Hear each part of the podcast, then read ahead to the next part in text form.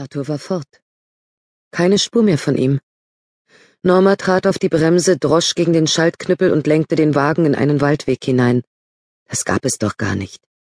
Wohin war er verschwunden? Arthur scheute die Natur, und der Wald war in der Tat Natur pur. Nicht einmal an sonnigen Nachmittagen ließ er sich zu einem Spaziergang auf den Neroberg bewegen. Hier lauerte ringsum die Nacht. In immer kürzeren Intervallen wurde die Finsternis von Blitzen unterbrochen, die Arthurs Lage nicht weniger zuträglich sein konnten als die Regenschauer, die auf die Straße klatschten und sich zu Bächen sammelten. In breiter Front strömte das Wasser über den Asphalt. Hatte Arthur unter den Bäumen Schutz gesucht. Sie hielt den Wagen an und schlug das Lenkrad ein. Schlanke, silbrig schimmernde Säulen reihten sich in den Lichtkegel, und sekundenschnell blitzten zwei grünlich glimmende Punkte auf, dicht über dem Boden. Zu klein für ihn, dachte sie grollend. Zu flink. Das Tier, ein Fuchs vielleicht, war längst ins Dickicht eingetaucht, als sie den Wagen mit einigem Hin und Her auf dem Weg wendete und zur Hühnerstraße zurückfuhr. Dort bog sie in nördlicher Richtung ab. Der Regen ließ nach, benetzte die Scheiben nur noch in Schlieren. Sie schaltete die quietschenden Wischer aus. Ob er einen Wagen gestoppt hatte? Arthur als Anhalter? Ein Gedanke, der sie in seiner Absurdität für einen Moment amüsierte. Die Gelegenheiten dazu wären allerdings gegeben. Selbst spät in der Nacht herrschte reichlich Verkehr auf der Hühnerstraße, die sich nördlich von Wiesbaden über die Höhen des Untertaunus bis nach Limburg zog. Jeden Augenblick hoffte sie darauf, Arthur hinter der nächsten Biegung aufzuspüren, reumütig, beleidigt, wutentbrannt, in welcher Laune auch immer, aber hoffentlich munter und wohlbehalten.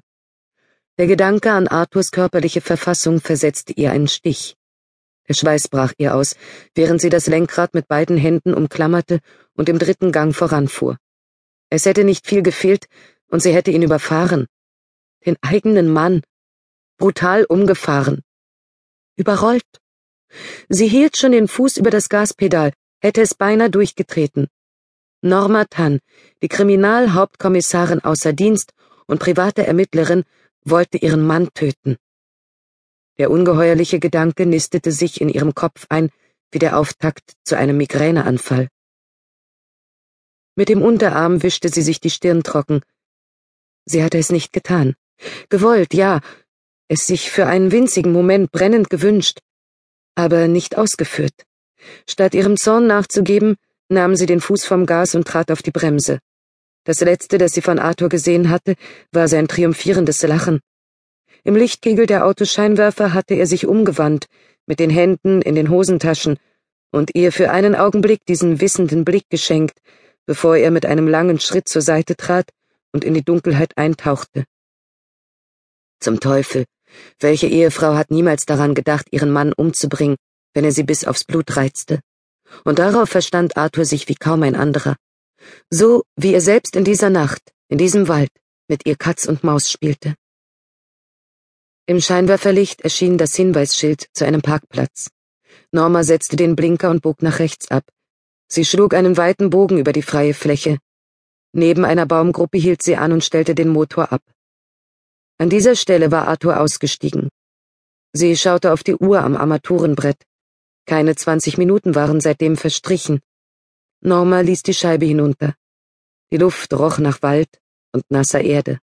Hoch über ihr schrie ein Nachtvogel. Sie lauschte seinen melancholischen Rufen, bis sie verstummten. Früher wäre ihr der Schrei einer Eule nicht gespenstisch erschienen. Aber früher hatten sie auch nicht unaufhörlich gestritten. Warum versteckte er sich? Wollte er an ihr schlechtes Gewissen appellieren? War das ein neuer bösartiger Schachzug in diesem Spiel der Intrigen?